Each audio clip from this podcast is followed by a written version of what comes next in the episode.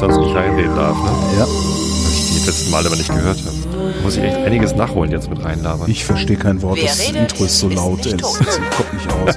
Ganz selten, wenn ich die Aber hier hat so einen. Knopf, so einen Knopf, wenn man drauf drückt, dann wird das automatisch leiser. Ist ja geil, oder? Und ich kann jetzt aber so viel, ich meine, ich muss dir eh, weil die, äh, die Live-Situation jetzt scheiße klingen wird, muss ich dir eh meine Spur zuschicken. Genau. Kannst du hinterher alles anhören, was ich in die, ins Intro Ja, reingelabert und, habe. Oder vor du schneidest es jetzt vor weg. allen Dingen kann ich das dann weglöschen, genau.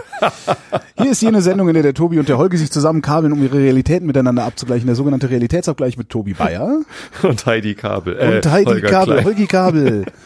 Guten Tag, äh, herzliche Moin, Grüße ne? aus, aus dem Oberallgäu, Ostallgäu. Oberallgäu. Ost, Ober, Oberostallgäu, Ostoberallgäu. Sag doch einfach, wo du bist. Ich bin im Allgäu, ich bin in Sonthofen im Allgäu bin ich. Sonthofen, das gerade. sagt mir sogar was. Ja, Weltcup und so, ne, Ski. Ja, genau. Ja, ja, ja, ja. Nee, ich bin mal wieder für die Bayern Tourismus Marketing unterwegs und äh, interviewe Bayern für den Hock die Her Podcast, was äh, mal wieder, also hat, hat schon wieder gut angefangen. Also ich habe jetzt drei Sendungen aufgenommen, sechs Stück werden es Cool. insgesamt diese Woche. Also ich habe irgendwie Großkampftag hier. äh, äh, äh, drei habe ich schon aufgenommen, davon sind zwei sehr schön geworden. Eine so mittel. Mhm. Also so mittel, weil das, der war halt so, ja, so kleiner Handwerker, relativ maulfaul. Also, ne, so, hat nicht, also hast ja manchmal, also viele Leute, die erzählen halt einfach so vor sich hin und, und ihm, ihm musste man viele Fragen stellen und er hat dann relativ präzise geantwortet und das Problem ist auch noch sein Produkt, was er herstellt, ist derart, äh, wie nennt man das denn, zugespitzt, nennt man das Ach zugespitzt? so, ich dachte langweilig. Äh, Nee, überhaupt nicht. Also der, der macht das, der, der macht, macht halt äh, handgefertigte Haferlschuhe. Das sind diese bayerischen Trachtenschuhe, ne, für Herren. Mhm. Ja, ja. Ähm, und das ist halt, was er macht. So. Und da kannst du halt so lange nicht drüber reden, ne? Aber warum hast du nicht einfach gefragt, so, äh, warum erzählst du nix? Genau. Hat auch gesagt, ja, ich hab nix. Ja, was nix. ist nix. Keine Ahnung, nein, aber was heißt so Mittel? Die, war, die ist auch okay, diese, aber ist halt irgendwie nur so ein 40 Minüter geworden und man ist ja verwöhnt. Also weil ähm, bin am, am Montag bin ich nach Stuttgart geflogen, um einen Musiker aus Garmisch zu interviewen, der in Stuttgart lebt und arbeitet, äh, aber bayerische Musik macht. Vollkommen So eine krass. Expert-Sendung sozusagen. Nee, gar nicht. Also der, der lebt halt da und, und äh, ist auch ganz froh darum, weil das, was er macht, ist in Garmisch unmöglich zu produzieren. Und Stuttgart hat ja dann doch eine sehr lebendige Musikszene. Also viele Produzenten, viele Musiker und so. Und der, der die, die machen, das sind halt zwei Typen. Äh, Leusach Marci nennen die sich. Also Marci von Marcel, ne, M-A-R-C-I. Äh, Musst du dir mal in Ruhe auf YouTube angucken, was der macht ist. Also der ist so ein Wunderkind Multi-Instrumentalist, äh, der sich das im Wesentlichen selbst drauf geschafft hat, zusammen mit einem Produzenten und Gitarristen. Und ähm, der spielt halt alle möglichen Blasinstrumente, Zupfinstrumente, leck mich am Arsch Instrumente, der spielt auch Löffel. Das macht er auch in der Sendung. Ähm, Aber spielt er auch das Flexaton? Nee, aber er spielt Alphorn. Ja, das ist Ja? nicht schlecht. äh, der spielt Alphorn und macht dazu, ja, mit analogen Synthesizern Techno. Das ist das krasseste, was ich seit langem gehört habe. Also das ist so weit draußen, also so, das ist völlig irre. Ja, musst du dir mal, musst du dir mal anhören. Leusach Marci, wirklich, wirklich abgefahrenes Zeug. Und mit den Jungs habe ich zwei Stunden geredet und äh, war mal wieder so der Klassiker. Du kommst irgendwo hin und denkst, na gut, zwei Musiker, Alphorn, ein bisschen Elektronik, redst da halt mal so über Produktionsbedingungen und Scheiß. Und das wurde dann so ein total äh, deepes äh, Psycho-Ding. Das ist eine sehr geile Sendung. Mann. Ja, und dann habe ich heute, ja, heute mit diesem Schuhmacher. Und dann habe ich noch mit einem geredet, einem, weißt du, was ein Käseaffineur ist? Ein, was? genau, wusste ich auch nicht. Äh, ein, der, der verfeinert Käse. Ne? Der kauft halt auf den auf den Alpen. okay, Affinerie. Aha, Ja, okay. Mhm. Der kauft auf den Alpen, äh, in, in, auf den Al also nicht in den Alpen, sondern auf den Alpen, Alp, Alm, ne? je nachdem, wo du bist, heißt es anders, kauft er halt Käse äh, von herausragender Qualität und veredelt den. Und ist so der, äh, Aber die Alm ist doch nicht das gleiche wie, wie die Alpen. do, also nein, die Alp. Ein, Eine Alp, Ach, Alp. und Alm. Das ist, ist das, das heißt immer, je nachdem, wo du bist, heißt das halt, heißt das halt Alp oder Alm. Das, heißt die ist wie Radler oder Alster, weißt du? Naja, und da kauft er halt Käse und veredelt den. Das ist total, total spannend, auch was er erzählt hat. macht so Kümmel dran und so einen Quatsch. Nee, im, im Grunde veredelt man Käse, indem man ihn reifen lässt. Und dieser Reifungsprozess, also der Alterungsprozess, der findet halt je nachdem, wer da den Käse veredelt, unter verschiedenen Bedingungen und, und Umweltbedingungen. Ne? Luftfeuchtigkeit, Temperatur, äh, äh, Kult, Hefe, Schimmel, Bakterienkulturen, was so in der Luft ist und sowas. Und der hat da irgendwie den totalen Glücksgriff mit seinem Keller und macht halt aberwitzige Käse. Ja. Das ist so wie ein Finishing-Prozess bei der Whisky-Herstellung. Wahrscheinlich. ein bisschen, bisschen ins Sherryfass rein oder so. Genau. Okay. Ja, also ich, ich habe ein bisschen zwiespältiges Verhältnis zu diesen ganzen Käsen, wo halt draußen so Wildblumen dran geschmiert sind oder so. Das ist so, ich weiß nicht. Ja, das ist halt so ein bisschen so. Äh, möchte äh, ich dann lieber, also wenn, wenn da einfach Kümmel dran ist, dann kann ich den Kümmel auch selber da dran schmieren, wenn ich gerade Lust habe auf Kümmel. ist die Frage, wie lange der Kümmel da dran war und was der Kümmel, ob der, ob von dem auch was in den Käse selber diffundiert ist von dem Geschmack oder so. Wenn das nur so Deko ist, das kannst du halt vergessen. Nee, das ist aber bei dem nicht so, sondern das sind halt Hartkäse, die er macht. Und jeder ist halt anders, weil der hat halt, äh, was hat er erzählt, hat 16 Stammlieferanten, also 16 Stammsenner, auf den, auf den Almen sitzen die. Und die gehen halt mit ihrem Vieh im Sommer hoch, äh, machen, melken die, die Tiere und machen da Käse draus. Und er holt halt die ganz jungen Käse und lässt die halt reifen. Sein ältester ist irgendwie, glaube ich, 50 Monate alt oder so. Wow. Ähm, genau, und das ist dann, ja, das ist schon echt faszinierend, ist, dass das der für Zeug macht. Ich finde ja so alten Gouda, der irgendwie so richtig alt ist, so dass er schon so, so Kristalle ausbildet Ja. und so, das ist, das ist echt ein Fest. Das ist wirklich ein Fest. Und wenn du dann auch noch eine, eine, eine gute, wie nennt man das, Veredelungsanstalt hast und das nicht einfach irgendein alter Gouda ist, ja. Es gibt dann halt auch nochmal Unterschiede bei altem Gouda und altem Gouda. Also ob du jetzt so 48-monatigen Gouda, der schmeckt nicht überall gleich, sondern je nachdem, Nee, aus was für einer Milch der gemacht wurde und so. Das ist ein total faszinierendes Thema, ja.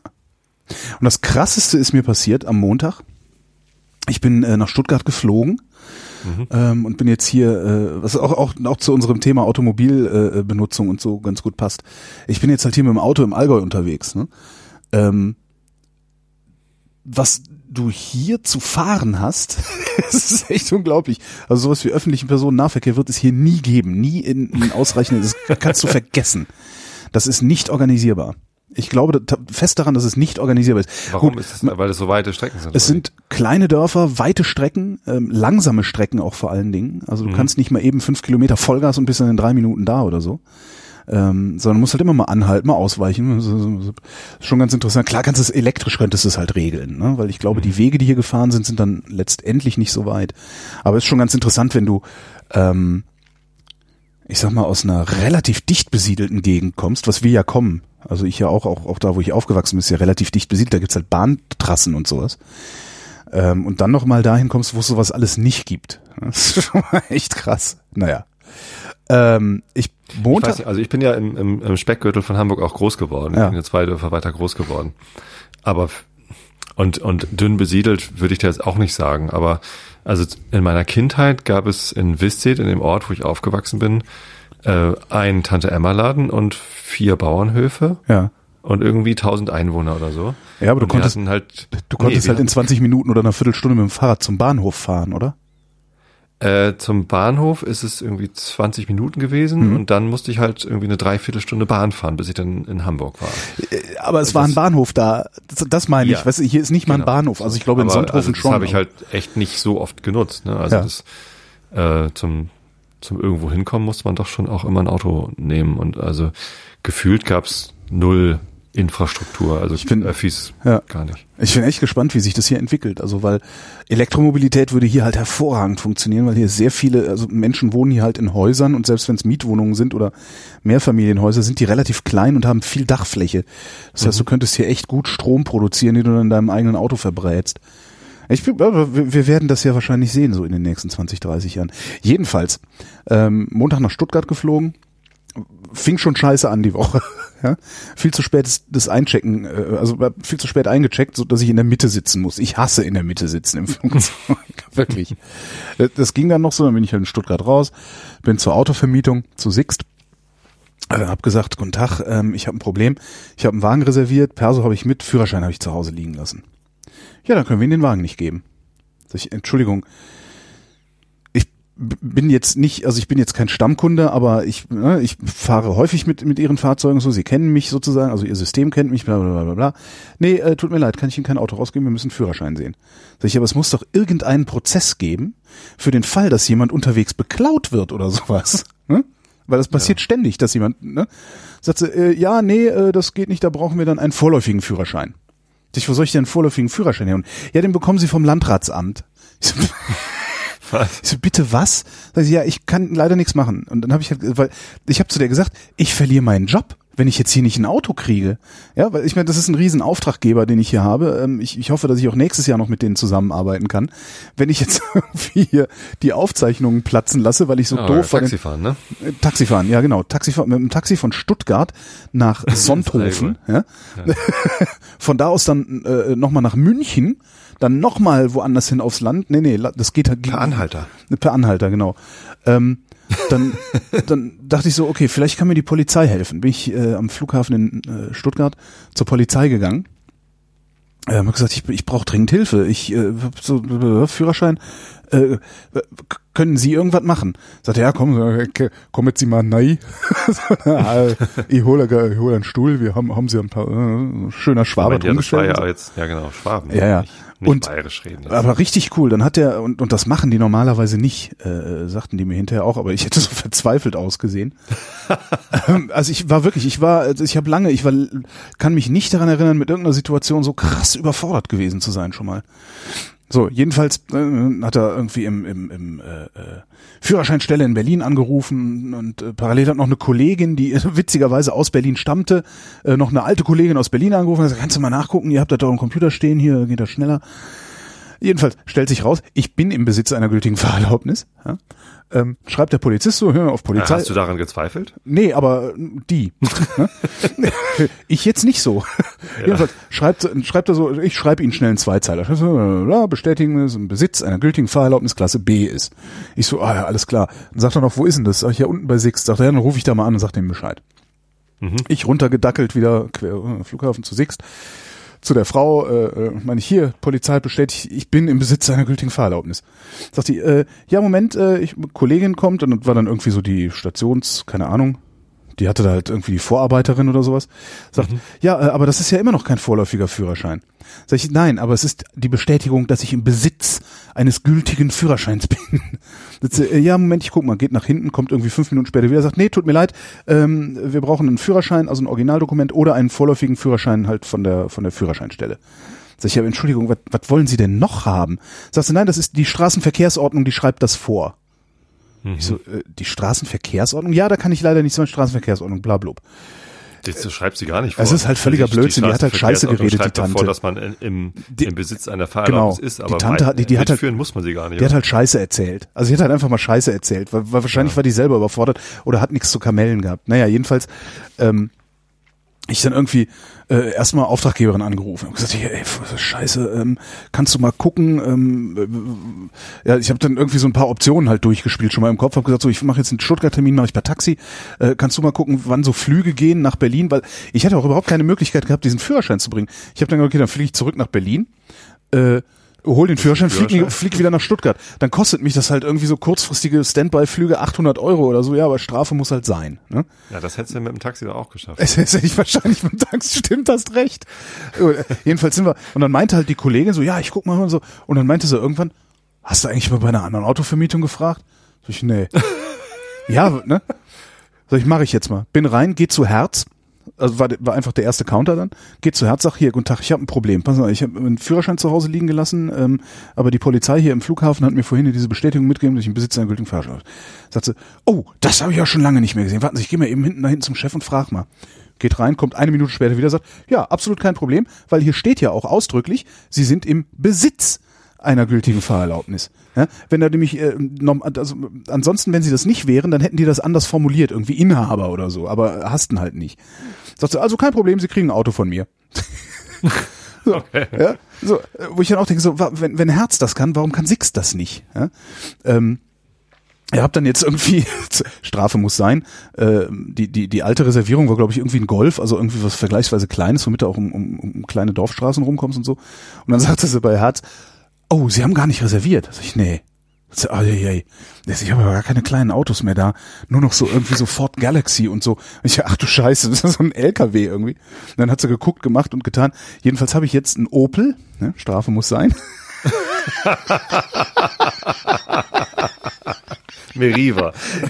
nee, Zafira. Ah ja, den hatte ich auch lange. Also den hatten wir als Familienauto als erstes. Ähm. Ist halt eine riesengroße Karre, ne? Das ist echt ein, Ja. ein, ein LKW. Aber ich muss Sieht sagen, ähm, ich habe ja wirklich über viele Jahre viele schlechte Erfahrungen mit Opel gemacht.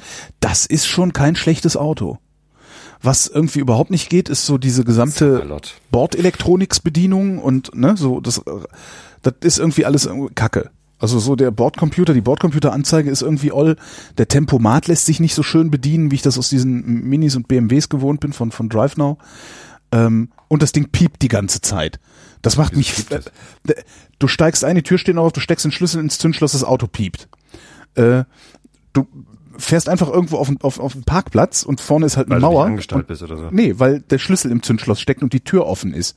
Ja. Das ist, das findet der schon doof. Und, oder du, du parkst irgendwo und fährst langsam auf eine Wand zu und das Ding fängt super früh an zu piepen wie blöde. Dieser Abstandswarner und sowas.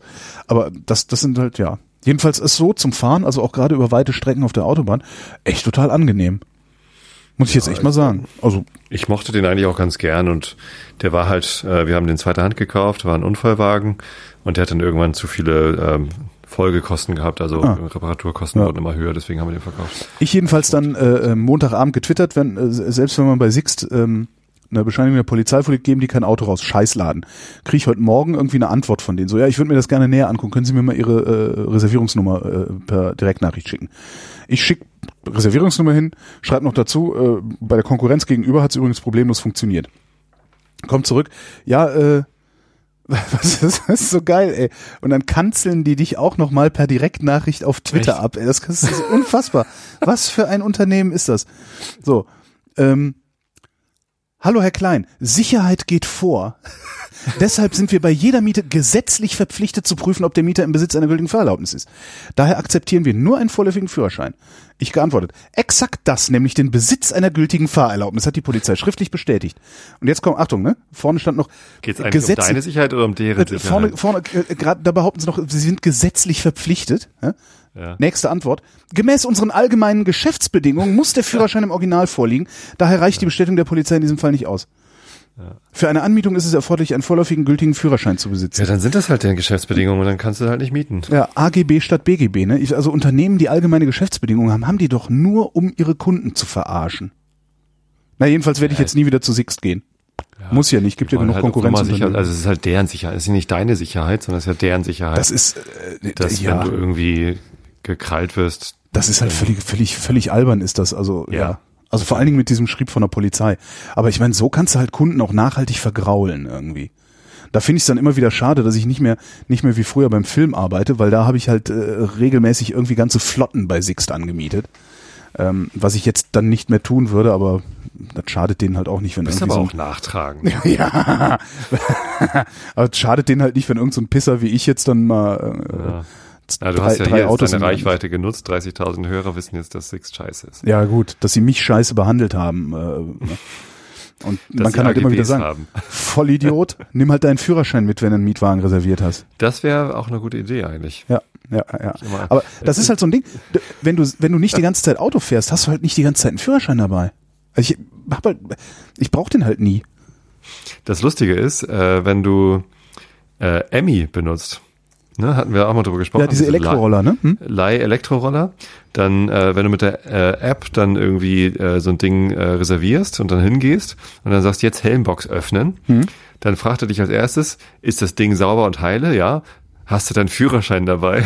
Musst du Ja anklicken. Ja, Also, Und dann, äh, und dann ähm, wird noch, ach so, sind zwei Helme im Kasten, genau. Das sind und ernsthaft, bist du jemals, also ich, ich bin schon oft, was heißt oft, so oft passiert das ja auch gar nicht, dass man so allgemeine Verkehrskontrolle oder sowas hat. Und ich, ich habe häufiger schon Führerschein nicht dabei gehabt, Fahrzeugschein nicht dabei gehabt und habe halt einfach gesagt, ey, sorry, ich habe Führerschein nicht dabei. Und es ist nie was passiert. Es, ich glaube, also wenn ich mich recht entsinne, dann ist es auch keine Pflicht, den Führerschein dabei zu haben. Du musst halt einen haben, aber du musst ihn nicht dabei haben. Ne? Wenn du ihn nicht dabei hast, musst du ihn halt nachreichen oder die prüfen das irgendwie nach.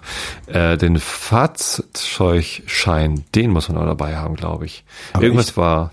Ein Aber- Personalausweis musst du sowieso dabei haben. Nee, Also, musst du nicht. Personalausweis musst du nicht dabei. Du musst im Besitz eines gültigen Personalausweises sein, aber der ist nicht, den musst du nicht mitführen. Muss man nicht irgendwas mit? Ich weiß es nicht so genau. Also, Jedenfalls habe ich noch nicht mal Bußgeld bezahlen müssen bisher in meinem Leben. ich äh, naja, äh, wie sei es. aber ich bin auch, äh, wirst du oft kontrolliert? Also, Nee, das in letzter Zeit so gut wie gar nicht mehr. Also in Berlin passiert das sehr selten. Ja. Ich glaube, in Berlin war, habe ich glaube ich sogar nur ein einziges Mal bin ich in eine Verkehrskontrolle gekommen. Das war, weil mein rechter Scheinwerfer kaputt war, haben sie mich rausgezogen. Dafür haben sie mir eine Mängelkarte geschrieben. Kennst du das? Nein. Das ist so ein, so ein Schrieb, da steht halt drauf, rechter Scheinwerfer kaputt hat, dann hast du irgendwie drei Tage Zeit, das zu reparieren und bei der Polizei vorzuführen. Ansonsten, keine Ahnung, kommst du in den Knast oder so. Ich jedenfalls Scheinwerfer, also war halt kaputt, ich wollte den eh reparieren. Scheinwerfer repariert, äh, zum Polizeiabschnitt gefahren, reingegangen, gesagt, hier, äh, Mängelkarte, Scheinwerfer reparieren. Der sagt, wie Mängelkarte, geben Sie mal her. Guckt sich das an, zerreißt die und sagt, ja, alles klar. Und ich sage, aber Sie haben sich den Scheinwerfer gar nicht angeguckt. Sagt er, ja, das war ein Polizeischüler, das ist schon in Ordnung. Schönen Tag noch.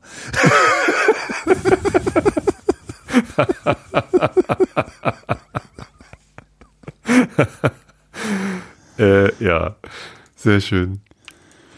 Ja, ich bin letztens geblitzt worden, ähm, aber da wird man ja nicht angehalten. Also es Äh, war halt wobei, kein, also warum?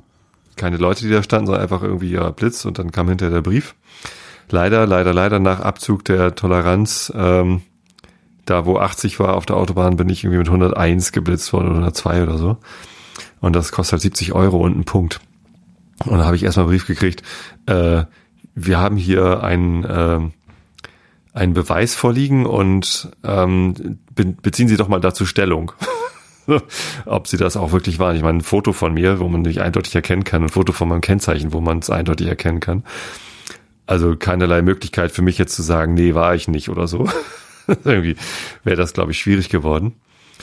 Und dann habe ich einfach zurückgeschrieben, so ja, war ich, so tut mir leid, haben nicht aufgepasst, keine Ahnung, gelobe Besserung, in der Hoffnung, dass das dann noch irgendwie hilft. Und ähm, dann, oh, call closed. Das ist ja schlecht. Deswegen bist du auch so still. Nanu? Tobias. Ah, Tobias, da ist er wieder. Ähm, ich habe einfach weiter gebrabbelt, damit überhaupt irgendein äh, akustisches. Ich auch. Ernsthaft? Na klar. Das ist Ich cool. hab ich habe gesagt, dann schneide ich das hinterher im Podcast raus, aber dann schneide ich das halt nicht raus. Dann darfst Nee, du mir jetzt aber auch nicht wieder erzählen, wie du geblitzt wurdest, weil sonst wird das ja langweilig für die Hörerschaft. Ja, zumindest äh, kriegt man dann, äh, nachdem man gestanden hat, kriegt man dann halt wieder einen Brief äh, mit dem äh, mit dem Bußgeldbescheid. Und erstens sind es dann nicht nur 70 Euro, sondern auch noch Bearbeitungsgebühr. Also irgendwie insgesamt muss ich knapp 100 Euro latzen. Aha. Äh, am schönsten war aber dann die, die an, das Anschreiben, Ihnen wird zur Last gelegt. Und weiter konnte ich gar nicht lesen, weil, du- ich so lachen musste. Sie hätten einen Gast Sie zersägt. Was? Mir wird zur Last gelegt. Das habe ich auch immer, wenn ein Bußgeldbescheid Oh kommt, Gott. denke ich, habe ich sofort wieder Otto Walkes im Ohr. Ihnen wird zur Last gelegt, Sie hätten einen Gast zersägt. Oder an dem Ast gesägt oder irgendwie. Und wer, wer, wer, zur Bank den Zaster trägt oder so ähnlich. Hervorragend. ja, allerdings. Und da hat das Ganze doch wieder was Schönes. Ja. Jetzt habe ich einen Punkt in Flensburg. Wer hat den nicht, ne? Meine Tochter war schon ganz aufgeregt, beziehungsweise meine Frau war ganz aufgeregt, weil unsere ältere Tochter ist ja, äh, wird jetzt 14 nächsten Monat. Das heißt, in zwei Jahren geht's dann los mit Führerschein machen und so, weil mit 17 ist dann ja begleitetes Fahren angesagt. Ach Gott. Äh, und da, da kam dann so die Ansage, ja, mit Punkt in Flensburg darfst du das halt nicht.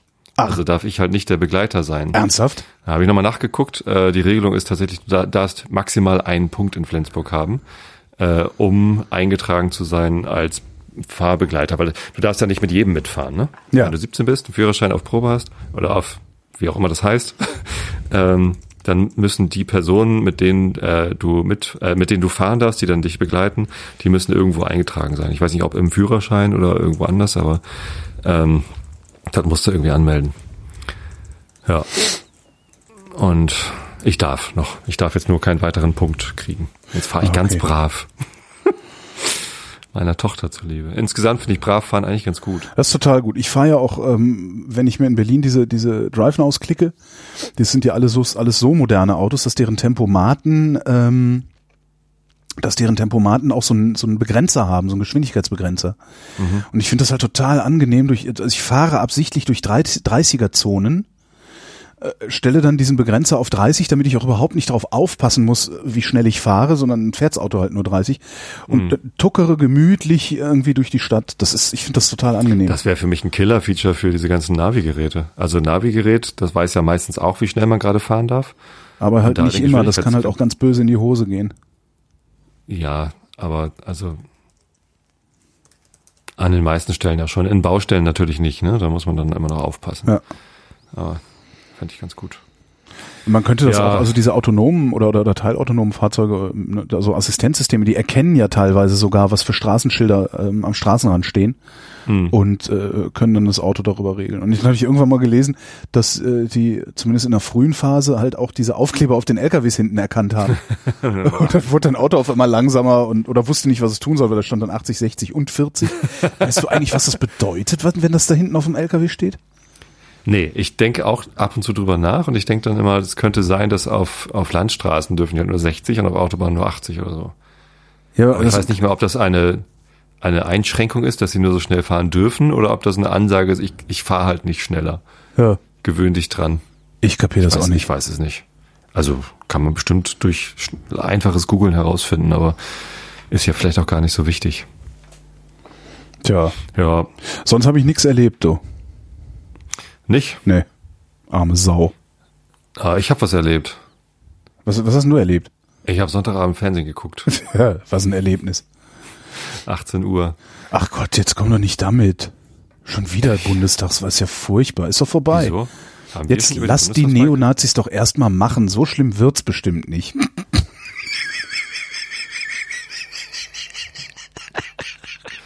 Nur weil Frau Kepetri heute aus der AfD, die, die Parteivorsitzende hat ihren Rückzug aus der Partei angekündigt. Glaubst du, dass ich, also nee, ich glaube, Ich glaube, dass das ganz fürchterlich wird. Ja, natürlich. Was denkst du denn? Das wird nicht wieder besser. Die werden sich auch nicht selbst zerlegen da. Die können sie, und wenn die sich hundertmal spalten, die Leute wollten Nazis wählen und die haben das getan. was traurig genug ist. Ja. Und ich, ähm, ich habe schon vorher mit dem Gedanken, ich habe schon immer mal mit dem Gedanken gespielt, aber ich habe auch schon vor jetzt dem vor Sonntag irgendwie gedacht, so wenn da tatsächlich irgendwas zweistelliges rauskommt für die AfD, dann dann muss ich es eben doch tun. Ich denke zwar, dass ich nicht dazu geeignet bin, in die Politik zu gehen, aber ich denke auch, dass die anderen alle nicht dazu geeignet sind. Also was soll's? Ich äh, bin ernsthaft überlegen, nochmal wieder politisch aktiv zu werden. Ich weiß nur noch nicht wie. Ich wollte gerade fragen, wie denn? Genau. Ähm, äh, ich habe auf Twitter und auf Facebook genau diese Sache geschrieben. Ich überlege jetzt doch in die Politik zu gehen. In welche Partei sollte ich denn gehen und wenn ja, warum? So. Aber müsstest du das nicht selbst entscheiden und die nicht Ja, genau. Das war auch von einigen die Reaktion. So, was fragst du uns denn das? Musst du doch selber wissen, wem da am nächsten steht. Aber ich, ich wollte halt einfach mal Inspiration und Argumente sammeln. Eigentlich dach- dachte ich vielleicht auch, und das ist auch zum Teil passiert, äh, dass die Parteien mich da umwerben. Also die Leute aus meiner äh, aus meiner Bubble, die in Parteien sind, die haben dann geschrieben, ja, komm doch zu uns. So. Äh, leider ohne Argumente. Super. Kommt zu uns, wir sind sehr gut. Ja, das wäre ja noch ein Argument gewesen. Es kam auch einmal, aber nicht von einem Parteimitglied, sondern ja. Ähm, ich bin mir noch nicht ganz sicher. Also das Interessanteste, was passiert ist, dass äh, andere das eben auch gesagt haben. Ja. Ich habe einige gesehen, die dann auch gleich eingetreten sind in die Partei ihres Herzens sozusagen. Und äh, das fand ich auch ganz gut. Äh, aber einer meiner alten Kontakte, Hanno, mit dem ich zusammen studiert habe und den, den ich auch aus, aus dem Arbeitsleben noch äh, kenne, äh, der hat mich angeschrieben und gesagt, hier, pass auf, äh, von dir weiß ich das und von, von Erik weiß ich das, äh, dass ihr politisch aktiv werden wollt und ich will das auch. Äh, lass uns mal auf einen Kaffee trinken. Das ist meine Und Partei Gemeinsam, gründen. Gemeinsam überlegen. Ja, vielleicht, vielleicht auch nicht. Vielleicht auch gemeinsam in eine Partei eintreten. Dass man nicht allein in eine Partei eintritt. Das ist eine gute Idee. Schon als Gruppe, dass man irgendwie nicht auf verlorenem Posten steht. Aber bist du, bist du nicht an deinen, deinen Ortsverein dann gebunden und äh, oder kann man so gemeinsam in eine Partei eintreten? Also könnten Tobi Bayer und Holger Klein jetzt gemeinsam so in die Partei, die Grünen eintreten, dass wir stets zusammen zu irgendwelchen Versammlungen hin können?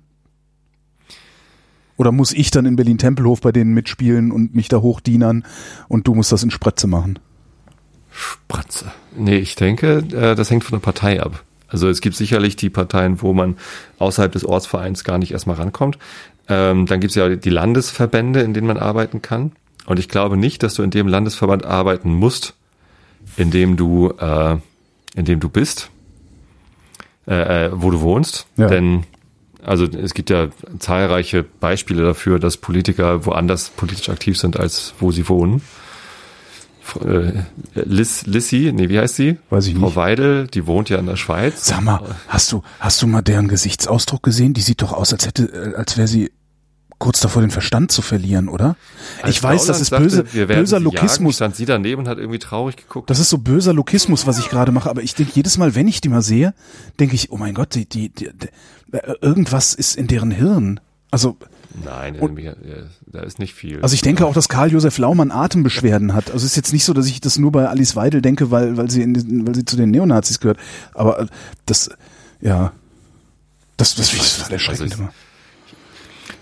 Was mich bei denen, also da, dass diese Partei indiskutabel ist und widerwärtige Methoden Darüber haben wir uns um hinreichend werden, ausgetauscht. Ne? haben uns hinreichend ausgetauscht. Ähm, dazu finde ich allerdings auch noch traurig, dass es halt überhaupt diese, diese knapp 13 Prozent Menschen gibt, die Ja. das, das als eine gute Idee erachten, die zu wählen. Ja. Das, das gibt ja Gründe dafür, dass sie das denken. Entweder sind sie halt doof, ne? also dann haben wir ein Bildungsproblem, äh, oder sie haben halt Ängste, die sie anders nicht kontrolliert bekommen, als diese Übersprunghandlung zu machen und AfD zu wählen. Ich habe da ja meine Denn- eigene Theorie. Aber, ja. in den, in den Umfragen ähm, äh, kam ja raus, dass äh, die, die AfD nicht gewählt worden ist, weil ihre Wähler Ja. die so toll finden, sondern weil sie alle anderen Parteien so doof finden. Ja. Und äh, mit, aber mit dem Programm oder mit der AfD sind die auch nicht einverstanden. Das ist eben das halt Problem. Darum, darum werden sie, darum werden sie auch nie. Also sie werden ihren politischen Willen nie kriegen. Ja, sie haben nämlich gar keinen zum Ausdruck Die gebracht. Wähler, genau. Also äh, erstens werden sie ihren politischen Willen nicht kriegen. Zweitens ist halt jetzt immer noch niemand da, der ihre Ängste, die ja real sind, Hm. und ihre Nöte, die ja auch real sind, denn wahrnehmen. Hm. Richtig. Ja, und das ist, das ist halt für mich auch der, der Anschluss jetzt zu sagen, okay, den, den anderen Parteien traut es auch niemand zu, weil sie halt auch in den letzten 30 Jahren das nicht gemacht haben. Ja, und ich- jein. Ich, Ich also, glaube, man muss, man muss äh, in Deutschland für eine gerechtere Politik kämpfen. Und wenn ich glaube wenn nicht, dass das eine Gerechtigkeitsfrage ist. Äh, ist, äh, an, an vielen Stellen schon. Es ist, ist sicherlich auch äh, eine strukturelle und, und, und Bildungsfrage und was auch immer alles. Ne? Also da geht es um Auch ganz das glaube ich nicht. Was glaubst du denn? Ähm, das, das ist, da gibt es so viele Kommentatoren. Es gibt auch mittlerweile ja ein paar soziologische Arbeiten über dieses Thema und, und was ich so in meinem weiteren privaten Umfeld oder auch im weiteren beruflichen Umfeld beobachte, ähm, ist jetzt nicht so, dass ich nicht auch aus dem Stand fünf Leute anrufen könnte, die sich zumindest diesen Rechts, Rechtspopulisten zugeneigt fühlen, wenn nicht sogar äh, in deren Horn treten. Ähm, das sind Leute, die an der Moderne scheitern. Ähm, und zwar, äh, das, das war dieses, diese, dieser Begriff, ich, ich weiß gar nicht mehr, wie er heißt, dieses kulturell abgehängt sich fühlend. Äh, Leute, die das Gefühl haben, beherrscht zu werden, also dass sie nicht mehr, nicht mehr, nicht mehr unter die, die Kontrolle über ihre Realität nicht mehr haben. So und das sehe ich, äh, was, was irgendwie, das ist eigentlich das Bizarre daran. Also diese, diese soziologischen Arbeiten, die es da gibt, die bestätigen eigentlich das, was ich mir denke, wenn ich quer durch die Milieus mir angucke, wer ist denn eigentlich aus meinem Bekanntenkreis mindestens Rechtspopulisten zugeneigt? Und das sind alles, so blöd das klingt, also alles, ne? Wie gesagt, es ist eine Handvoll Leute. Aber diese Handvoll Leute äh, mit unterschiedlichen Herkünften und unterschiedlichen Milieus, in denen sie existieren, diese Handvoll Leute, die zeichnet eine Sache gemeinsam aus und das ist ein Nicht-Zurechtkommen mit der Welt, wie sie sich heute präsentiert. Und ich glaube, dass, dass, dass das große Problem ist, dass jemand, der mit der Welt, wie sie sich heute präsentiert, nicht zurechtkommt, dem kannst du nicht helfen, indem du versuchst, seinen politischen Willen in irgendeiner Form rauszuarbeiten, rauszufinden und zu gucken, dass der repräsentiert wird, weil der hat überhaupt keinen politischen Willen. Der hat eher einen, einen psychologischen oder einen soziologischen Willen. Der will Herr über die Lage sein oder zumindest das Gefühl haben, Herr über die Lage zu sein. Aber das kann er überhaupt nicht werden, weil die Lage sich einer Beherrschung entzieht. Auch durch Aber ich dich doch und gar mich. nicht gesagt, dass ich deren politischen Willen rausfinden will. Nein, aber das ist ja, wenn, wenn man sich um sie kümmert. Ja, wenn man guckt, dass, dass deren Sorgen und Nöte repräsentiert werden, hast du gesagt. Und das ist ja, Nee, äh, Angst, habe ich gesagt. ja, meinetwegen So. auch Angst, aber die ist ja nicht in den Griff zu kriegen, jedenfalls Aber- nicht politisch. Warum haben sie denn Angst? Also warum gibt es in Deutschland denn Angst? Ich bezweifle, dass sie Angst haben. Das, das ist schon, da- hört das bei mir schon auf. Ich bezweifle, dass diese Menschen Angst haben. Ich, das ist nicht Angst. Das ist ein Verlustempfinden, was die haben. Und ich fürchte, dass man denen das politisch nicht zurückgeben kann, sondern dass das wirklich auf so einer persönlichen, psychologischen Ebene passieren muss. Das heißt, man, man, Du glaubst, man das müsste, sind alles Einzelschicksale. Nee, nicht Einzelschicksale. Wa- Warum sollten das, ja, ach so meinst du, ja, letztlich ja. Letztlich sind es alles Einzelschicksale. Und zwar sehr, sehr, sehr viele. Ich glaube, ja, ich glaube das aber nicht. Ich glaube, die sind tatsächlich gesellschaftlich bedingt. Also die, Ja, natürlich die ist das gesellschaftlich bedingt. Die, die vielen Einzelschicksale in, in Sachsen äh, und anderen äh, ostdeutschen Bundesländern ähm, hängt halt damit zusammen, dass die DDR annektiert worden ist und wir keine Wiedervereinigung erlebt haben, so wie Gregor Gysi das immer so schön beschrieben hat. Ja, aber was ist denn, Entschuldige, also- was ist denn mit den, mit den, äh, äh, ich weiß nicht wie viel, 70, 60 Prozent äh, Sachsen, die diese, die diese Partei nicht gewählt haben, die diese, die das Gebrüll nicht mitmachen? Die leben ja auch in Sachsen, die sind auch in der DDR groß geworden, die haben auch eine Wendeerfahrung gehabt. Wenn, wenn es so wäre, dass einfach nur die, die Wendeerfahrung dafür verantwortlich wäre. Ich, weißt du, ich glaube Die hat tatsächlich. einen Einfluss da. Das ist nicht monokausal. Das ist nicht irgendwie Natürlich ist es nicht monokausal. Ähm, letztendlich lässt sich aber, lassen sich aber die Ursachen, denke ich, subsumieren unter eben dieses Gefühl, ja, im Grunde die Selbstwirksamkeit verloren zu haben. Und wenn du da noch guckst, wo sind denn eigentlich die Das meisten, alleine kriegst du doch nicht weg. Also damit kommst du doch nicht weiter. das ist das Problem. Ja, das ist, das ist genau das Problem. Doch, damit Ja. kommst du weiter. Aber du kommst damit nicht mit, durch politische Lösungen weiter. Mit dieser Erkenntnis kommst du nicht weiter, weil, Doch. weil, du dann, weil sich daraus keine Handlungsempfehlung ableitet. Das müsste man sich dann mal überlegen. Aber solange man, solange man hingeht und sagt, wir müssen die Sorgen und Nöte dieser Menschen ernst nehmen und Politik werden lassen, das funktioniert nicht. Muss man rausfinden, was gibt es denn alles für Sorgen und Nöte, die echt sind, Genau. die gesellschaftlich bedingt sind? Welches sind davon die wichtigsten Treiber für, für diese ähm, gesellschaftlichen Strömungen? Das ist ja eine gesellschaftliche Strömung, Rechtspopulisten zu wählen, weil man, äh, weil man nicht mehr klarkommt. Ähm, und dann muss man gucken, kann man die angehen. Ist es Bildung? Ist es Bildungsnotstand? Brauchen wir bessere Lehrer, bessere Schulen? Ist es Geld? Brauchen wir äh, eine gerechtere Verteilung von Geld? Ne? Wir haben ein großes Armutsproblem in Deutschland. Es gibt jetzt wieder einen Armutsbericht und äh, es wenn reagiert es, schon mal wenn es die mehr. Verteil- wenn es um Geld ginge, dann würden Leute mit mittleren Einkommen die AfD nicht wählen. Es ist die Angst vor Armut. Es ist nicht die Armut. Ich glaube, dass arme Menschen nicht die, äh, weniger die AfD wählen, äh, weil sie schon wissen, äh, dass die Senkung des Höchststeuersatzes denen nicht hilft. Äh, die, die kennen sich damit halt viel besser aus. Aber die Angst davor, in Armut zu geraten, weil Armut immer sichtbarer wird in Deutschland, immer äh, also die Schere zwischen Arm und Reich Äh, geht Die immer Angst weiter vor Armut, auseinander. die Angst vor Armut habe ich doch auch. Und ich kenne die genug Menschen, die die Angst vor die Armut auch haben. So, du hast jetzt eine gute Bildung, du hast eine gute Position. Bei dir ist die äh, Angst vielleicht ein bisschen diffuser äh, als bei, bei vielen anderen äh, Menschen, die entweder einen geringeren Bildungsstand haben als du, die vielleicht einen anderen Zugang zu Medien haben, in einer anderen Filterblase leben ähm, und, und, und wo die wo die äh, Armutsbedrohung vielleicht auch ein bisschen näher dran ist als bei dir. Ich- Weil wenn du deinen Job verlierst äh, beim Radio, äh, dann hast du immerhin schon mal irgendwie deinen Podcast, mit dem du dich äh, eine Zeit lang über Wasser halten kannst. Du hast die Möglichkeit, dein Podcasting auszuweiten. Du hast äh, Ja. die Möglichkeit als Selbstständiger. Ne? aber, also, aber was ist da aber, ja, ja, aber was ist das, was da, was da drüber schwebt? Das was ist kannst. aber doch selbst, die können doch auch was. Du, du, und du, wenn, nimm, nimm, meinetwegen nimm irgendwie einen, einen Tischler aus Pirna oder so. Der kann was, der kann mehr als ich. Ja? Und möglicherweise hat er aber trotzdem ein Problem. Ich weiß ja, ich, ich will ja auch gar nicht sagen, dass es tatsächlich genau das jetzt das Problem ist. Ne? Also ich, ich, ich habe nicht die Lösung dafür, um Himmels Willen. Äh, Die hat keiner. Also das, das ist ja auch gerade das Problem, dass keiner die Lösung hat. Ähm, deswegen will ich in die Politik gehen, um da mitzuhelfen, die Lösung zu finden und sie dann auch voranzutreiben.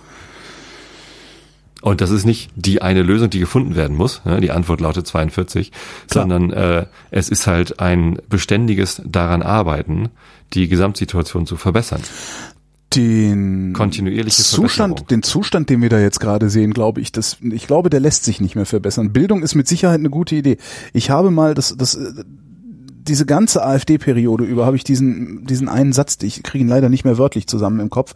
Ich habe für den Resonator-Podcast mal den Präsidenten der Stiftung Haus der kleinen Forscher interviewt. Ähm, das ist so eine Stiftung, die machen so Kooperationen mit, mit Kitas, mit Grundschulen und so, ne?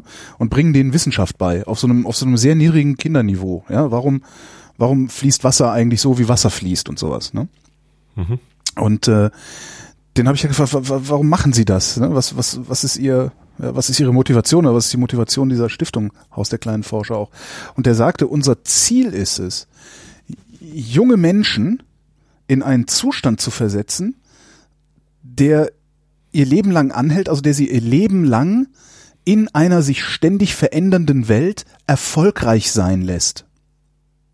Wobei Erfolg, wobei Erfolg jetzt nicht dieses, dieses vulgäre Erfolgs, dieser vulgäre Erfolgsbegriff ist, viel Geld verdienen, Porsche fahren oder so, sondern einfach sich, ne, da sind wir dann wieder bei sowas wie Selbstwirksamkeit, sich selbst in einer sich ständig ändernden Welt zurechtzufinden, sich, sich selbst dort einordnen zu können, einen Platz dort zu finden, mit dieser Welt umgehen zu können und sich nicht von ja eigentlich den Zeitläuften überfahren zu fühlen wenn man das, das den, den, den, Menschen sehr früh beibringt, so zu ja. sein, so zu denken, dann wirst du sie wahrscheinlich auch im Erwachsenenalter viel stärker gegen, gegen solche rechten Rattenfänger imprägnieren können und auch viel stärker imprägniert haben gegen das Gefühl, nicht gehört zu werden, nichts mehr zu zählen, nicht mehr beachtet zu werden, ähm, die Deutungshoheit zu verlieren und so.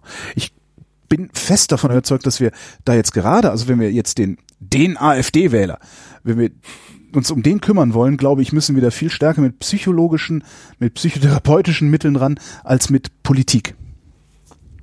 Bin ich felsenfest von überzeugt.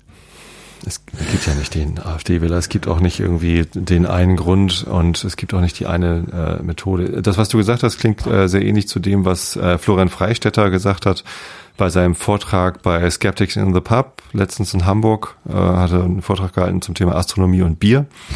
Äh, seine äh, Motivation, das dort zu machen, auch äh, in diesem Forum bei den Skeptikern, war halt, dass er äh, sagt, je mehr Leute wir in die Lage versetzen, äh, sich Wissen anzueignen, ja. dass es halt so etwas wie Wissen gibt und dass es äh, äh Wissenschaft gibt, wissenschaftliche Erkenntnis, äh, desto, desto leichter wird es diesen Menschen fallen, äh, sich gegen äh, Ideologien, Pseudowissenschaft und äh, er richtet sich ja immer äh, sehr über diese ganzen Zeitungsartikel, Planet Nibiru wird uns alle zerstören ja. und so auf. Äh, je mehr Menschen wir äh, dazu in die Lage versetzen, dies äh, eigenständig als Humbug herauszufinden, äh, desto, desto besser wird die Welt. Ja, das heißt, dieser Bildungsauftrag, den er da, äh, dem er da nachkommt, äh, ist halt genau, geht genau in diese Richtung. Ja. Finde ich gut, wird aber auch nicht ausreichen. Denn äh, ich, ich glaube, dieses, dieses Verlustgefühl, das, das vor allem in, in Ostdeutschland weit verbreitet ist, ist halt ein Identitätsverlustgefühl äh, und das ist auch ein Machtverlustgefühl, das weder mit Bildung äh, noch mit Geld irgendwie wieder gut ja. zu machen ist. Und äh, ich, da, darum sage ich, ich fürchte, das bleibt jetzt so. Also wir können, Nö, wir können, glaube ich, nur da, wir können, glaube ich, nur daran arbeiten, die nachfolgende Generation zu imprägnieren. Also was schon mal gut wäre, aber ja. äh, selbst daran arbeiten wir nicht wirklich gut. Ähm, gut. Ich glaube äh, aber auch, dass, dass wir mit der jetzigen Generation noch noch arbeiten können. So, mein, mein psychotherapeutischer ja Ansatz mal weg, weggelassen. Nehmen wir mal deinen, ja deinen politischen Ansatz. Wie würdest du das rausfinden wollen? Wie würdest du rausfinden wollen, was der politische Wille dieser, dieser ja, mehr oder weniger homogenen Gruppe oder heterogenen Gruppe ist. Das, das sie ist, ist heterogen, aber sie ist in der Lage, einen Willen zu formulieren. Gruppe. Bitte? Ähm, wie ich das machen würde? Ja, wie würdest du da rangehen? Ich, gute Frage. Danke. Ähm, ich, und das habe ich übrigens im Wesentlichen gesagt, weil ich mich, äh, weil ich weiß, dass du dich freust, wenn man dir das sagt. Ich amüsiere ähm, mich, ich freue mich nie. Ach so, ein Amüsement ist keine Freude für dich. So, so. Gut. Ähm, gut, ich, ich, wie gesagt, ich war noch nie in einer Partei. Ich war noch nie äh, parteipolitisch aktiv. Äh, das heißt, alles, äh, was ich jetzt sage, äh, wird wahrscheinlich von Martin Delius wieder als die reden über Politik irgendwie in Anführungsstrichen gesetzt. Also ich glaube, äh, man muss halt äh, viel reden, viel arbeiten, viel hingehen ähm, und, und rausfinden, was da eigentlich los ist. Ich habe letztens in der, äh, in der Wahlvorberichterstattung eine SPD-Frau, wie hieß sie denn noch? Die kannte ich vorher gar nicht. Also keine von denen, die irgendwie im Rampenlicht stehen. Mhm. Äh, wahrscheinlich eine Ministerin aus irgendeinem Bundesland oder irgendwas äh, eigentlich relativ äh, ho hohes, aber äh, ich, ich hatte sie vorher noch nie gesehen. Und die äh, ist halt irgendwie im Wahlkampf äh, in ihrem äh, ostdeutschen Bundesland unterwegs gewesen und hat halt sehr, sehr viele Gespräche geführt. Und gesagt, ja, Ach, ich weiß, wie du meinst. Ja, ja, die, äh, ja. Nee, die ist, glaube ich, sogar irgendwie sowas wie Integrationsbeauftragte, Ostbeauftragte, irgendwie sowas, ne? Mag sein. Ja, ja, ich, ich glaube, ich weiß, was, wen du meinst, die halt extrem viel Entweder mit den Leuten redet und eigentlich von, von der Regierung gehasst wird dafür. Ja. Ja. Oder ist die gar nicht von der SPD, sondern von den Linken? Ja, eh fast das Gleiche. Ähm, genau, also da- das muss halt gemacht werden. Und dafür braucht man eben auch viele Leute in der Politik, äh, damit das passieren kann, damit man das überhaupt stemmen kann. Ich alleine kann das nicht. Äh, ich, ich überlege auch, ob das überhaupt sinnvoll, also meine großen Probleme sind halt, äh, fa- fangen ja schon damit an, wie mache ich's denn? Also alleine als Direktkandidat ohne Partei, weil Parteien so doof sind, wie ich das vor vier Jahren versucht habe, kann ich vergessen ist, ist eine Quatschidee. Und jetzt, äh, wo die AfD im Bundestag sitzt, finde ich die Idee noch bescheuerter. Ähm, also die Wahl in irgendeiner Partei mitwirken, ja, aber in welcher denn? Ne? In, in eine von den großen alten Parteien gehen, wo man sich irgendwie hocharbeiten muss, wie du es schon genannt hast, durch irgendwelche Gremien kämpfen muss.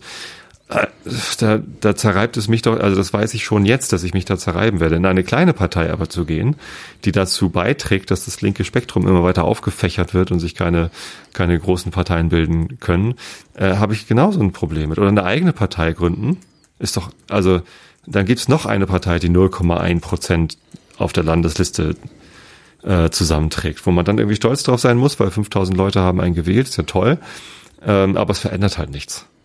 Ne? Also ich habe große Sympathien für, äh, was weiß ich, die, das Bündnis Grundeinkommen.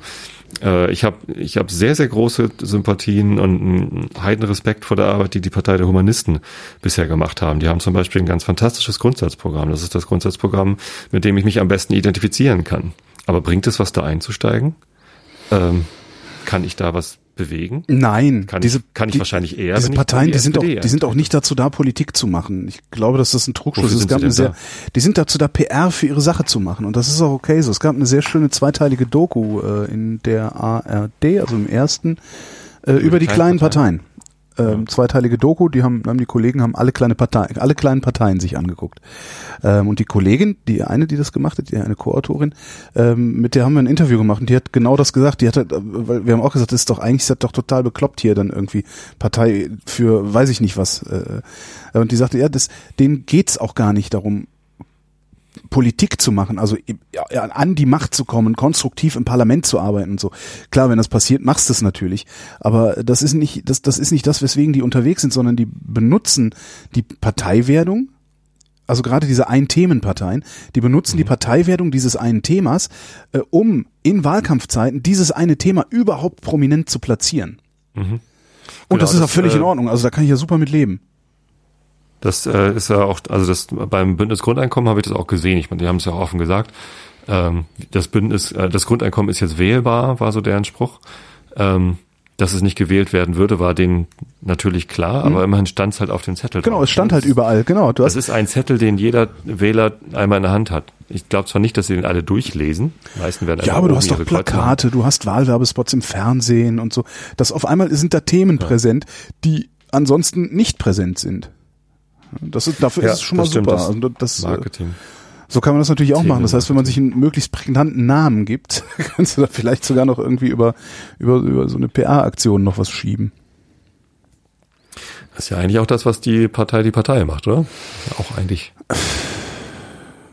auf eine andere Art und Weise, auf eine Ich weiß es nicht, was die machen, ehrlich gesagt. Ich habe immer noch Probleme, ich habe immer noch Probleme, deren, deren fand ich letztes Mal sehr schön, deren politische, deren politische Redlichkeit äh, macht mir immer noch Sorgen. Also ich Ich kann, glaube, die haben halt keine und die wollen aber auch keine. naja, ich kenne aber genug Leute, ich kenne aber genug Menschen, die in der Partei die Partei mitmachen und denen ich Um durchaus eine hohe politische Redlichkeit unterstelle und die durchaus, wer, würden sie ins Parlament gewählt, da sinnvolle Arbeit leisten würden. Oh, das glaube ich auch, aber das ist trotzdem nicht deren Ziel. Also Alexander Waschkau zum Beispiel, der ist ja in der Partei die Partei. Äh, den würde ich total gerne in irgendeinem Parlament sehen. Aber ich glaube, das ist gar nicht sein Ziel. Also nicht wirklich, sondern der, der, der macht halt da genau das, was du eben beschrieben hast über Kleinparteien. Der macht da halt ähm, Werbung für Themen. Ne? Und nicht im Sinne von, hier schaut, das ist alles gut, ne? sie ist sehr gut, sondern im Sinne von, äh, schaut mal, was hier alles schief läuft. Wenn du politisch aktiv werden würdest, also wenn du jetzt in eine Partei eintreten würdest, dann müsstest Mhm. du äh, bei diesen Parteiversammlungen, also bei diesen Ortsvereinsversammlungen in der, im Gasthaus zum Deutschen Gruß in Sprötze äh, sitzen und das alles über dich ergehen lassen. Würdest du das Ja. überhaupt ertragen? Nein. gibt es einen anderen Weg? Es gibt doch Gibt es überhaupt einen anderen Weg, als das alles zu ertragen? Sich dieses ewige Gelaber von Leuten anzuhören, deren Gelaber du nicht hören willst, nur damit du am Ende möglicherweise äh, auf die Delegiertenkonferenz darfst äh, oder, oder irgendwie in, in irgendein ein Amt oder Gremium gewählt wirst, wo du dann anfangen kannst oder von wo aus du dann anfangen kannst, Sachen zu bewegen. Ich habe einen Nachbarn, Ja. David, der ist vor zwei, drei Jahren in die CDU eingetreten. Das Ja, Schwein. Das schwarze Schwein. äh, nee, das ist ein ganz, ganz lieber Kerl. Äh, Der ist leider recht idealistisch. Also der, der glaubt noch Dinge bewegen zu können. Äh, und er wollte hier in die Kommunalpolitik. Also er wollte in den äh, Dorfrat, wie heißt der Gemeinderat.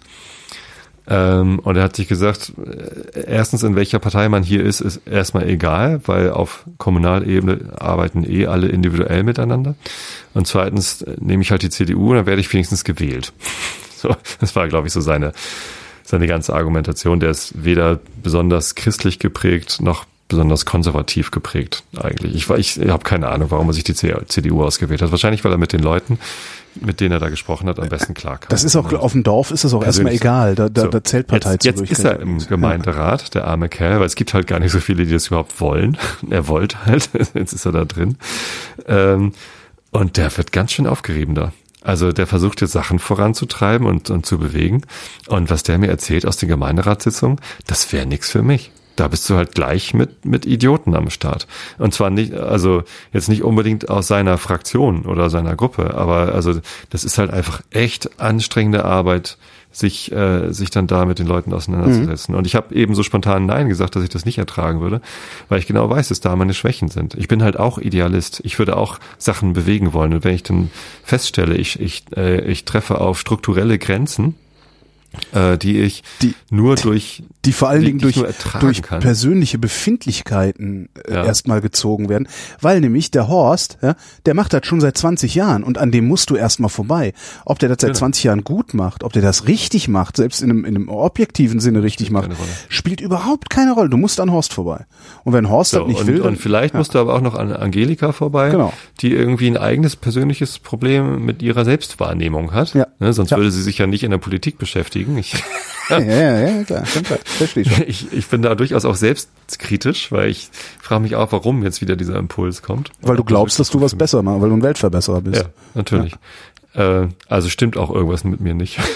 wenn man es mal, wenn man es mal so übersetzt. Ähm, und, und mit solchen Menschen muss man sich dann eben auseinandersetzen. Und zwar egal, ob du in einer alten Partei sitzt, wo du mit Alteingesessenen sitzt und, und alten Regeln kämpfen musst. Mhm. Ne? Ich weiß nicht, ob man in der SPD vielleicht noch irgendwie einen Schmiss braucht oder so. Wer weiß das schon. Ist, ist die war noch SPD nie da. eigentlich eine pflichtschlagende Verbindung? W womöglich. Also in, ich habe keine okay, Ahnung. dann Vielleicht ist das tatsächlich der erste Schritt. Also einer meiner äh, Bekannten, der übrigens dann in der SPD tätig, ich glaube, der ist in der SPD, hat gesagt, mach doch mal was Verrücktes, geh doch mal in die Ortsgruppen und guck dir die Leute an. ja, das wäre eine Möglichkeit. Ja, das, Oder- das werde ich vielleicht als erstes tun. Oder vielleicht gehst du nicht in die Ortsgruppen, guckst die Leute an, weil vermutlich hat jede Ortsgruppe ihren Horst und ihre Angelika. Ähm, vielleicht Wer ist denn fragst euer Horst? Genau, wer ist denn hier bei euch der Horst? Äh, Aber vielleicht, vielleicht fragst du, vielleicht stellst du die falsche Frage. Vielleicht muss die Frage nicht lauten, ähm, in welche Partei soll ich denn eigentlich eintreten, sondern äh, welche Struktur würde ich am ehesten noch ertragen, weil ich was bewegen will. Also, weißt du, vielleicht ist es dann Hm. Du ja warst doch tatsächlich. mal bei den Piraten, Vielleicht oder? ist es dann ja tatsächlich die FDP. Steht das eigentlich in deinem Wikipedia? vielleicht ist es ja dann, nein, steht nicht drin. Vielleicht, Kann mal bitte jemand in den Wikipedia-Artikel von Holger Klein, dass er zwei Monate oder so Mitglied in der Partei äh, eine Woche oder Piraten zwei war? Wochen oder sowas. Da stand, ich sei Mitglied der Piratenpartei und es hat ewig gedauert, dieses, das da rauszukriegen, weil es halt äh, irgendwie, naja, egal. Ähm, vielleicht, vielleicht ist ja die Partei, in die du eintreten musst, die FDP. Obwohl du mit deren äh, vollkommen absurden wirtschaftspolitischen einerseits Ansichten und dann andererseits dem, was sie handeln, weil die reden ja was ganz anderes als das, was sie handeln. Die tun ja immer so, als wären sie eine Start-up-Partei. Dabei sind sie eine Industriepartei. Was übrigens auch ein ganz guter, ganz gutes Framing ist, was die da hinkriegen. Aber vielleicht ist es ja die FDP, in die du eintreten musst. Oder vielleicht ist es auf der anderen Seite die Linkspartei, in die du eintreten musst, obwohl du mit deren politischer Ausrichtung kaum zufrieden bist, ist es aber vielleicht gerade dort möglich, schnell was zu bewegen. Und vielleicht ist es wichtiger, schnell dahin zu kommen, wo du was bewegen kannst, als dass du mit den ja mit der Programmatik übereinstimmst. Vielleicht solltest du Das die Frage witzig, anders formulieren. Sagst, weil, weil äh, also viele haben halt reagiert so, äh, du musst doch selber wissen, wo deine politische Heimat ist. Ha?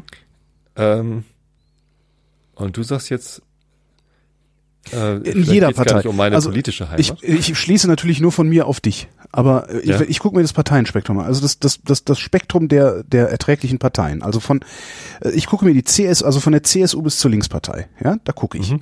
Und in jeder einzelnen dieser Parteien, sowohl in der CSU, ja, in diesem rechtskonservativen Haufen, als auch in der Linkspartei, wo äh, Kommunisten mitmachen. Ja, hallo, es ist 2017. ha, ne? in, über das gesamte Spektrum. Ich gucke mir jede einzelne Partei an und ich bin in jeder Partei in der Lage, hinreichend, hinreichend Programmpunkte zu finden, mit denen ich mich identifizieren kann oder mit denen ich klarkomme oder mit denen ich leben kann, so dass es mir prinzipiell möglich wäre, in jeder einzelnen dieser Partei mitzuarbeiten. Die Frage ist Richtig. natürlich immer, wo ziehst, wo ziehst du so eine Grenze? Ne? Wo sagst du, Genau. okay, ähm, also diese Ausländerfeindlichkeit, die die, die, die CSU äh, propagiert, ähm, da mache ich nicht mehr mit. Die jetzt kannst du- in Norddeutschland eh nicht. Jetzt kannst du aber gleichzeitig aber auch hingehen und kannst sagen, naja, die CSU mag ja Ausländerfeindlichkeit pro, äh, propagieren, aber wenn ich mich recht entsinne, hat kein anderes Bundesland so viel Geld für Flüchtlingsintegration ausgegeben, wie das das von der CSU regiert wird. Aber du findest dann auch immer noch mal ein Gegenargument. Und vielleicht ist gerade für dich, wie für mich, weil ich kann auch nicht, ich mag auch nicht mich ich mag nicht parteiisch sein, also ich mag nicht in einer Partei sein. Aber vielleicht stellt sich für dich tatsächlich eine andere Frage. Vielleicht gehst du da falsch rum ran.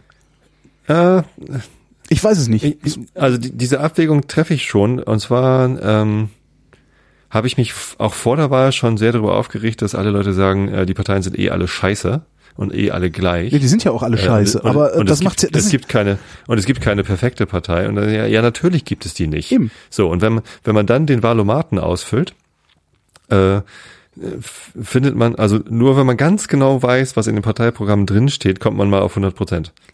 In allen anderen Fällen hast du als Gewinner irgendwie was mit 87 Prozent oder so. Und das ist doch eigentlich schon Aussage genug. Es gibt einfach nicht die perfekte Partei. Du musst immer Abstriche machen. In jeder Partei. So, und das ist aber auch ganz normale Politik. Man muss halt Kompromisse eingehen. Ne, die Parteien müssen untereinander Kompromisse eingehen, um miteinander äh, regieren zu können und Politik machen zu können. Und jeder Einzelne muss in jeder Partei mit sich selbst Kompromisse machen, um mit dieser Partei klarzukommen. Sonst hätte ich auch nicht gewählt, was ich gewählt habe. Auch da musste ich natürlich ähm, einen, einen Kompromiss eingehen weil das äh, äh, eben keine hundertprozentige Übereinstimmung gab für mich. So, dann muss man halt überlegen, welchen Kompromiss will ich denn machen, zu welchem Preis? Genau. Was will ich erreichen? und Genau, vor allen Dingen, was hindert dich eigentlich daran? Die FDP, die sehr wenig Mitglieder hat. Ja, das ist der Vorteil der FDP. Du kannst, es gab mal so eine, so eine Initiative von Berliner die Studenten, ja. damals, diese, diese wann war Idioten. das, 98 oder so? nee, muss ein bisschen Neun- später doch, gewesen das, sein. das war kurz nach dem, nach dem Studentenstreik 98, 99. Also ich weiß, ich weiß nur, ich war schon, ich habe schon beim Radio gearbeitet, das heißt, es muss irgendwann nach Oktober 98 gewesen sein. Ja, Ähm, da gab's die Idee, äh, den, äh, die FDP zu übernehmen. Genau, irgendwer hat, irgendwer hat gesagt, so wir haben, äh, die FDP in Berlin hat nur, keine Ahnung, 900 Mitglieder. Wenn wir es schaffen, da mit 1100 Leuten reinzugehen, dann können wir den Laden übernehmen. So, und dann haben wir eine starke Marke äh, mit etablierten Strukturen ähm, und dann können wir den Laden Mhm. Wir wuppen. haben jemanden, der Schatzmeister und so einen und, Scheiß und wenn macht. die und wenn die wenn sie halt nicht wenn es halt nicht irgendwie 20-jährige gewesen wären, die mal wieder äh, sich nur eingebildet hätten, sie hätten irgendwas verstanden, dann hätte das vielleicht sogar geklappt. Dummerweise haben sie damit geprahlt und dann konnte die Mhm. FDP da was gegen unternehmen. Das heißt, wenn wenn man sowas macht, dann macht man das natürlich unterm Radar. Was auch geht. Es das dauert halt nur relativ lange. Also, aber egal. Ähm, aber das, der Vorteil der FDP ist halt, die haben relativ wenig Mitglieder. Das heißt, wenn du in die FDP eintrittst, bist du im Zweifelsfall sowieso in deinem Ortsverband äh, oder wie das heißt, oder Verein, nur ein, einer von fünf oder so. Also Und, hier in, und in Karkensdorf gibt's keinen anderen. ja, und mit, dann Hier gibt's gründe CDU, den. CSU, äh, CDU, SPD und Freie Wähler. Dann gründe den FDP Ortsverband Karkensdorf. Ich könnte hier auch der einzige Grüne sein. Nee, äh, Grüne gibt's glaube ich sogar. Ja. Aber die, die treten nicht mal zur Wahl an. Also Gemeinderat ist, also Und jedenfalls, was ich, was mein eigentlicher Gedanke war, es hindert dich doch niemand daran, den Ortsverband, Ortsverband Karkensdorf zu gründen, ja, ähm, und wenn es sich dann irgendwann anbietet, einfach mal zu einer anderen Partei zu wechseln, mit der du viel besser klarkommst. Wie damals hier die jetzt, die in, in Niedersachsen für die Neuwahlen gewählt hat, ge, äh, gesorgt hat, diese Grüne. Die haben gesagt, ja, genau, jetzt habe ich hier, bin ich lang genug auf eurer Welle geschwommen, jetzt gehe ich dahin, wo ich eigentlich hin wollte. Aber da wäre ich halt nie so schnell so weit gekommen. Tja. Das kannst du ja machen. Du darfst halt nur nicht öffentlich drüber reden dann hinterher. Ne? Du ja sagen, okay, ich mache das jetzt. Ich mache jetzt den FDP-Ortsverband. Und ich will versuchen, die FDP in Niedersachsen wieder zu einer sozialliberalen Partei zu machen. Warum denn nicht? Eine sozialliberale FDP. Stimmt. Also ich sehe ja mindestens so gut aus wie Christian Lindner, oder? ja, und, und vor allen Dingen bist du, bist du, Um was anderes geht's da doch nicht. na, du bist auch vor allen Dingen größer als Kubicki. Das heißt, du kannst ihm einfach um den Kopf spucken. Obwohl, er ist Schleswig-Holstein, ne? Ja, der ist schleswig Ah, aber ich finde den ganz lustig. Also so vom Typ her. Es, es, er ist unterhaltsam. Mit dem könnte man mal ein Bier trinken. Nee, FDP kommt nicht in Frage. Äh, da da habe ich irgendwie moralische Bedenken. Manchmal habe ich so moralische. Siehst du, ich kenne ich kenn so viele gute FDP-Leute, dass ich diese moralischen Bedenken schon mal nicht hätte.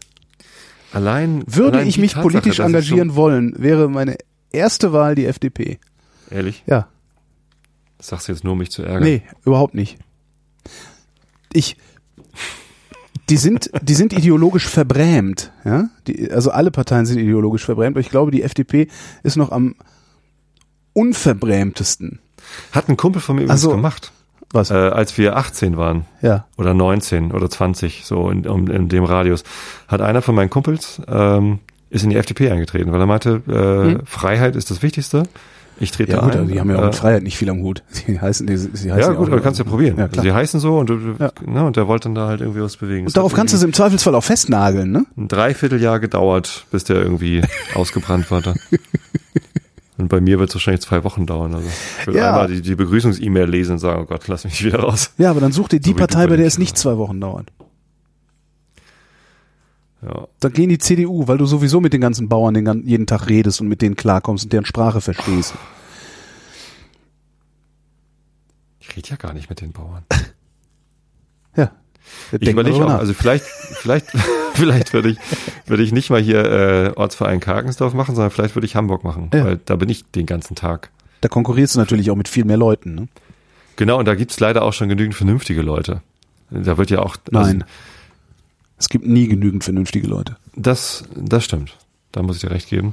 Äh, aber in Hamburg hat äh, die AfD ihr schlechtestes äh, Landesergebnis eingefahren. Was natürlich beim Stadtstaat einfach ist, Ja. aber ähm, Ja, aber gleichzeitig hat in Hamburg auch damals Ronald Barnabas Schill. Äh, Es- ne? Also ist jetzt nicht so. Barnabas, du kannst dich an seinen zweiten Namen erinnern. Ja klar, weil der so lächerlich klingt. Ich finde Barnabas schön. Echt? Ein guter Nee, finde ich nicht. Wenn ich einen Sohn hätte, würde ich ihn Barnabas nennen. Nur um mich zu ärgern. Nee, weil ich Bassist bin. Ach so. Nein, ähm, Born a Bass. äh, ich weiß es nicht. Es äh, steht an den Sternen. Meine Frau ist auch nicht so begeistert, glaube ich, äh, dass ich jetzt schon wieder was Neues anfangen will, wieder was mit irgendwie großem Zeitaufwand und, ähm, und wo ich mich auch aufreiben okay, werde. noch mal, dann nochmal andersrum die- gefragt. Warum Politik? Warum glaubst du, dass das Problem, das du zu identifizieren glaubst, kann ich zweimal, warum glaubst du, dass das Problem, das du zu identifizieren glaubst, nur politisch lösbar ist? So, warum, ne? Also wenn, wenn wir jetzt sagen würden, okay, ich könnte ne, auch ins also, Militär also ich, gehen. Ich komme jetzt, ich komme jetzt hier mit meinem, ich komme jetzt hier mit meinem wäre auch militärisch lösbar. ich komme jetzt hier mit meinem psychotherapeutischen Ansatz, könnte ich natürlich auch sagen, ja gut, ich äh, das ist jetzt ein bisschen albern vielleicht, aber ich stimme, ich mache jetzt meinen Master in Psychologie äh, und mache dann noch meine 8000 Stunden Therapeutenausbildung und dann therapiere ich die alle, einen nach dem anderen. Ist auch eine Möglichkeit, was zu ändern. Äh, Hast du hast du denn überhaupt schon für dich sauber formuliert, was das Problem ist, das du das du lösen willst? Ja, Also hast du das Projekt bessere Welt in genügend kleine Arbeitspakete? Nein. Nein, aber also das prinzipielle Problem ist ähm, fehlende Gerechtigkeit und fehlende Zukunftsgewandtheit. Das Es ist, das äh, ist ja Weltfrieden. Das ist so groß. Das, Ja, genau, Ja? das ist zu groß. Äh, ja, richtig, klar. Nee, also hab, nein, habe ich nicht ein kleinerer äh, handlicher Mach doch, mach, mach dann vielleicht, wenn du so rum anfängst. Aber wenn ich glaube, dass ich mit meinem Einschlafen-Podcast äh, genügend für äh, die die sichere und soziale Zukunft meiner Kinder getan habe, dann liege ich doch falsch. Keine Ahnung. Nur weil Leute besser schlafen, äh, wird die Welt nicht besser. So, vielleicht ein Ticken für einige, Also, aber da musst du mal ein paar Tage mit mir verbringen. Du. oh Wenn ich ein paar Nächte schlecht geschlafen habe. Huiuiui. So, aber ich glaube nicht, also es reicht mir nicht. Ich möchte gerne mehr bewegen. Und ich glaube, dass es auf politischer Ebene am wirkungsvollsten ist, also am effektivsten, vielleicht halt nicht am effizientesten, weil der Einsatz halt recht groß ist. Und der Streuverlust ist halt extrem. Ne? Also du, du identifizierst dann da 13 Prozent, 13 Prozent äh, AfD-Wähler. Das ist gar nicht meine Zielgruppe. Äh, lass mir den Gedanken. mich lass nicht falsch, nur weil mich- ich eben mich gesagt habe, man muss das diese geht, Leute das geht mir mal um den Gedanken. Das geht mir nicht um Ja, was Konkretes, es geht mir nee. um den Gedanken. Du identifizierst 13 Prozent AfD-Wähler und sagst Problem. Äh, Problemlösung heißt Gerechtigkeit. Jetzt Nee. Jetzt gehst du natürlich hin und guckst, wie kann ich diesen 13% AfD-Wählern so viel Gerechtigkeit zukommen lassen, dass sie nicht mehr AfD wählen, sondern sich ins demokratische Spektrum zurückbewegen. Äh, dabei, in dem Moment, wo du Lässt du die, sie immer 80 anderen Genau, Prozent irgendwie. genau. Hast du und das, und das, das kriegst, das, ich glaube, dass das nicht wirklich lösbar ist. Du kannst immer nur, weil das ist halt Politik ist halt immer für eine große Gruppe von Leuten. Du wirst immer eine Durchschnittslösung anbieten und du wirst immer eine Gruppe von Leuten finden, die damit unzufrieden sind. Das ist wie wie wie Fernsehen, wie Radio. Ähm, da, du machst ein Programm für alle und das gefällt keinem. So richtig. Ja, so. Aber äh, ich glaube nicht, dass die 13 Prozent äh, jetzt genau das Problem sind, dass man sich um die kümmern muss. Ne, was ist zum Beispiel mit den 25 Prozent, die nicht wählen gegangen sind? Was ist mit den Ja, aber die haben wir schon äh, 10 10 Prozent, die die Linken gewählt haben? Na, die wollen Die ja mehr Gerechtigkeit. Ja, richtig, genau.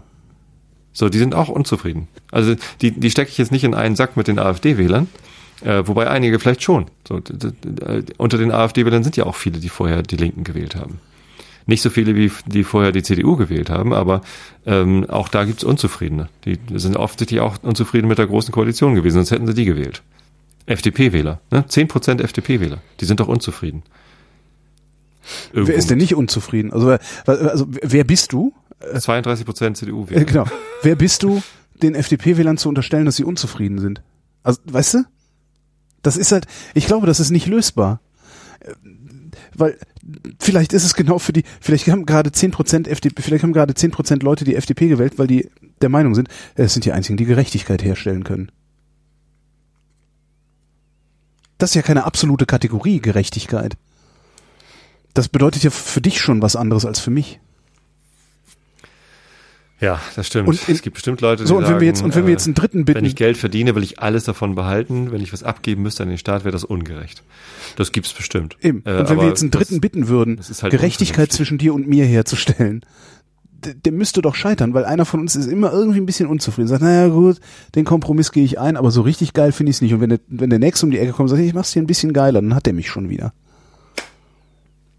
Ja, genau. Äh, wenn du auf deinen eigenen Vorteil bedacht bist und mit Unvernunft rangehst. Aber sobald du mit Vernunft rangehst und mit Anstand rangehst, erkennst du, dass der andere, der dir mehr, mehr bietet, äh, mir dann automatisch weniger bieten muss. Ja, aber du Ja, hast doch dann- schon so viel.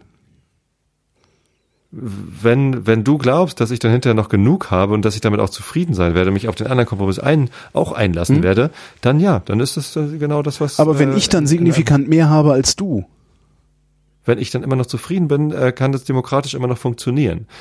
Ähm, aber irgendwann äh, wird es halt dann äh, nicht mehr funktionieren, wenn der andere, den du dann geiler findest, weil er dir mehr gibt, äh, vielleicht mir oder vielleicht auch meinem Nachbarn irgendwie äh, so viel weniger gibt, dass wir eben nicht mehr zufrieden und einverstanden sind. Und das ist dann äh, nicht ungerecht, sondern das ist dann eben dumm, wenn du den dann wählst.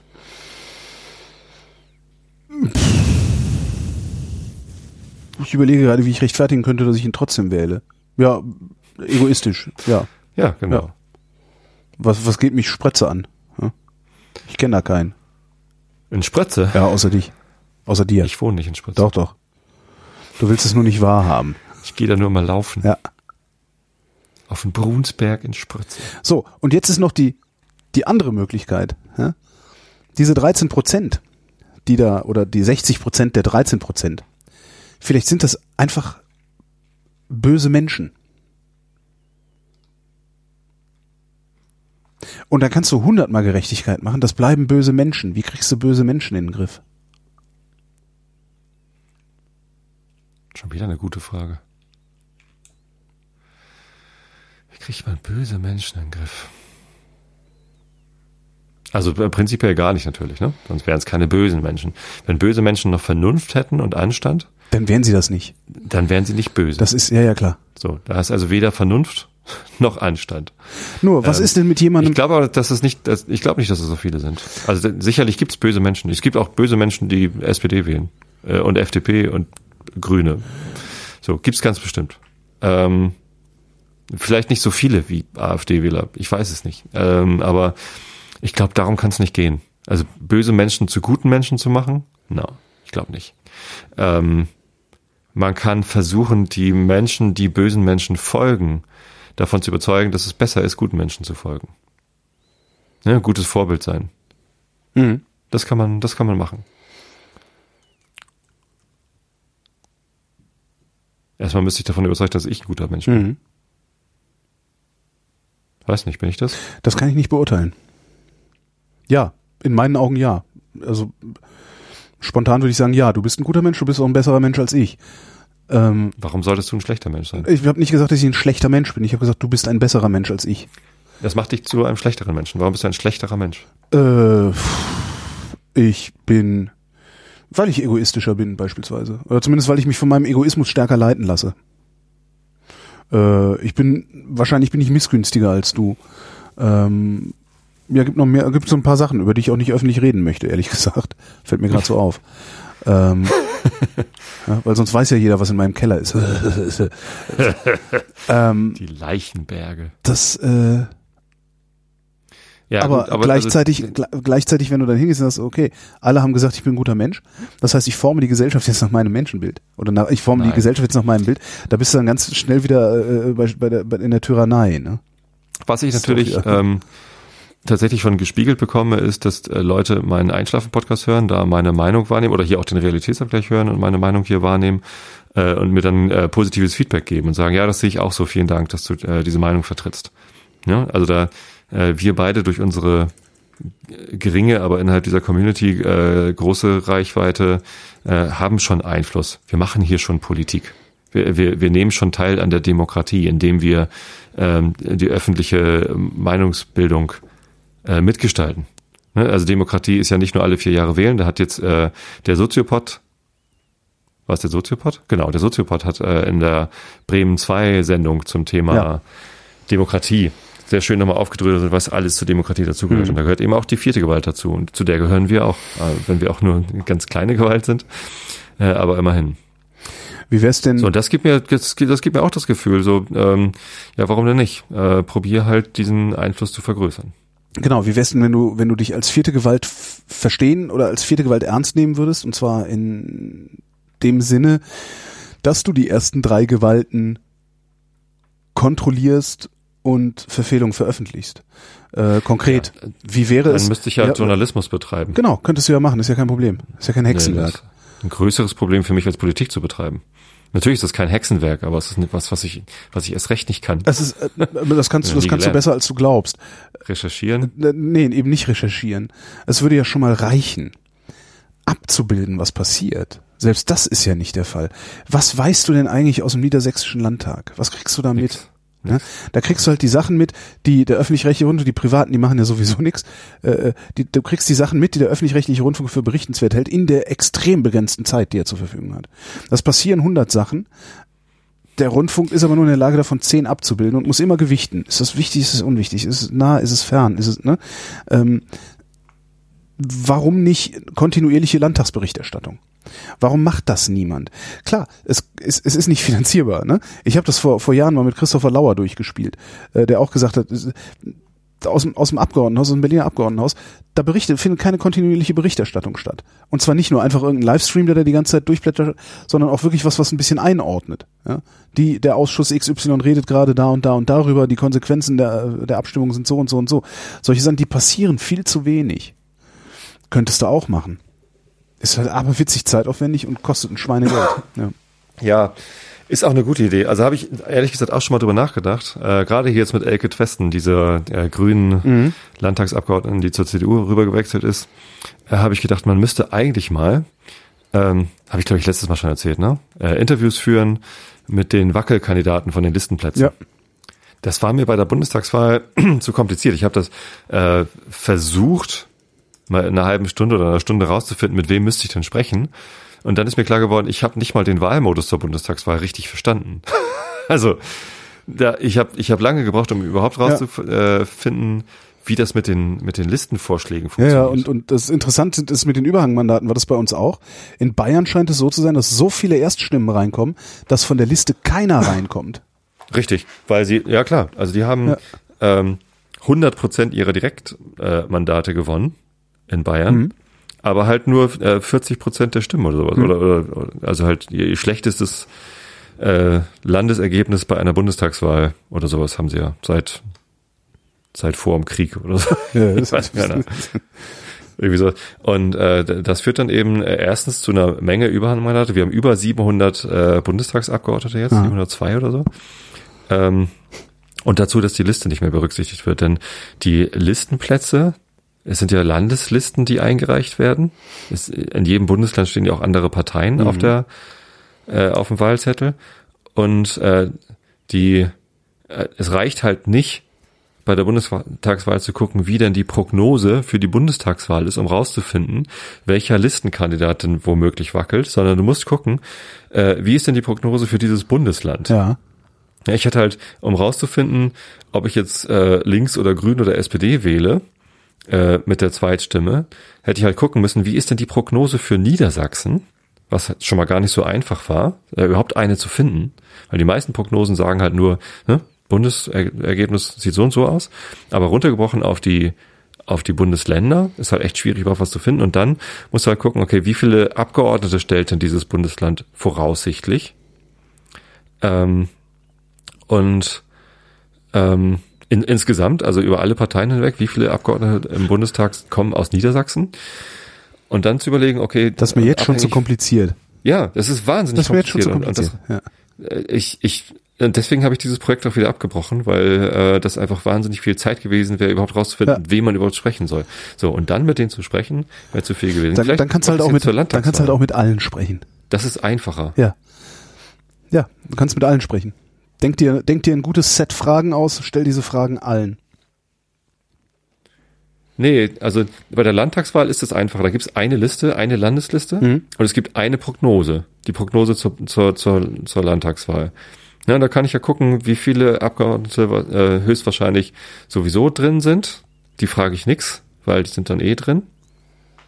Äh, und, und nur die Wackelkandidaten. Die, die kann ich dann fragen. Ja, hau Damit rein. man weiß, hier, Frau Twesten, also die ist halt nicht da, die, ist ja auf gar keiner Liste mehr. Aber wenn ich sie gefragt hätte, dann, dann wäre vielleicht rausgekommen, so, die hat überhaupt keinen Bock mit mir zu reden, überhaupt irgendwen zu erreichen oder, oder sonst was. Das ist dann ja das nächste Problem, ne? Also die, die überhaupt zum Interview zu kriegen, weil dann stellt sich halt relativ schnell raus, ach, sie haben ja überhaupt keine Reichweite. Ähm, weil Reichweite, Reichweite verstehen die ja nur, wenn es wenn's, äh, über den Äther kommt. Ansonsten Oder Zeitung. über Zeitung, genau, aber da kannst du, selbst wenn du, selbst wenn du 50.000 Downloads hast, verstehen die das nicht. Ne? Aber ja. Nee, Ja, schöne Idee. wirst du, wirst du aber, glaube ich, diesmal nicht machen, oder? will ich, will ich auch wieder nicht machen. Ja, ne? wirst du auch wieder. Die, die Wahl ist in drei Wochen.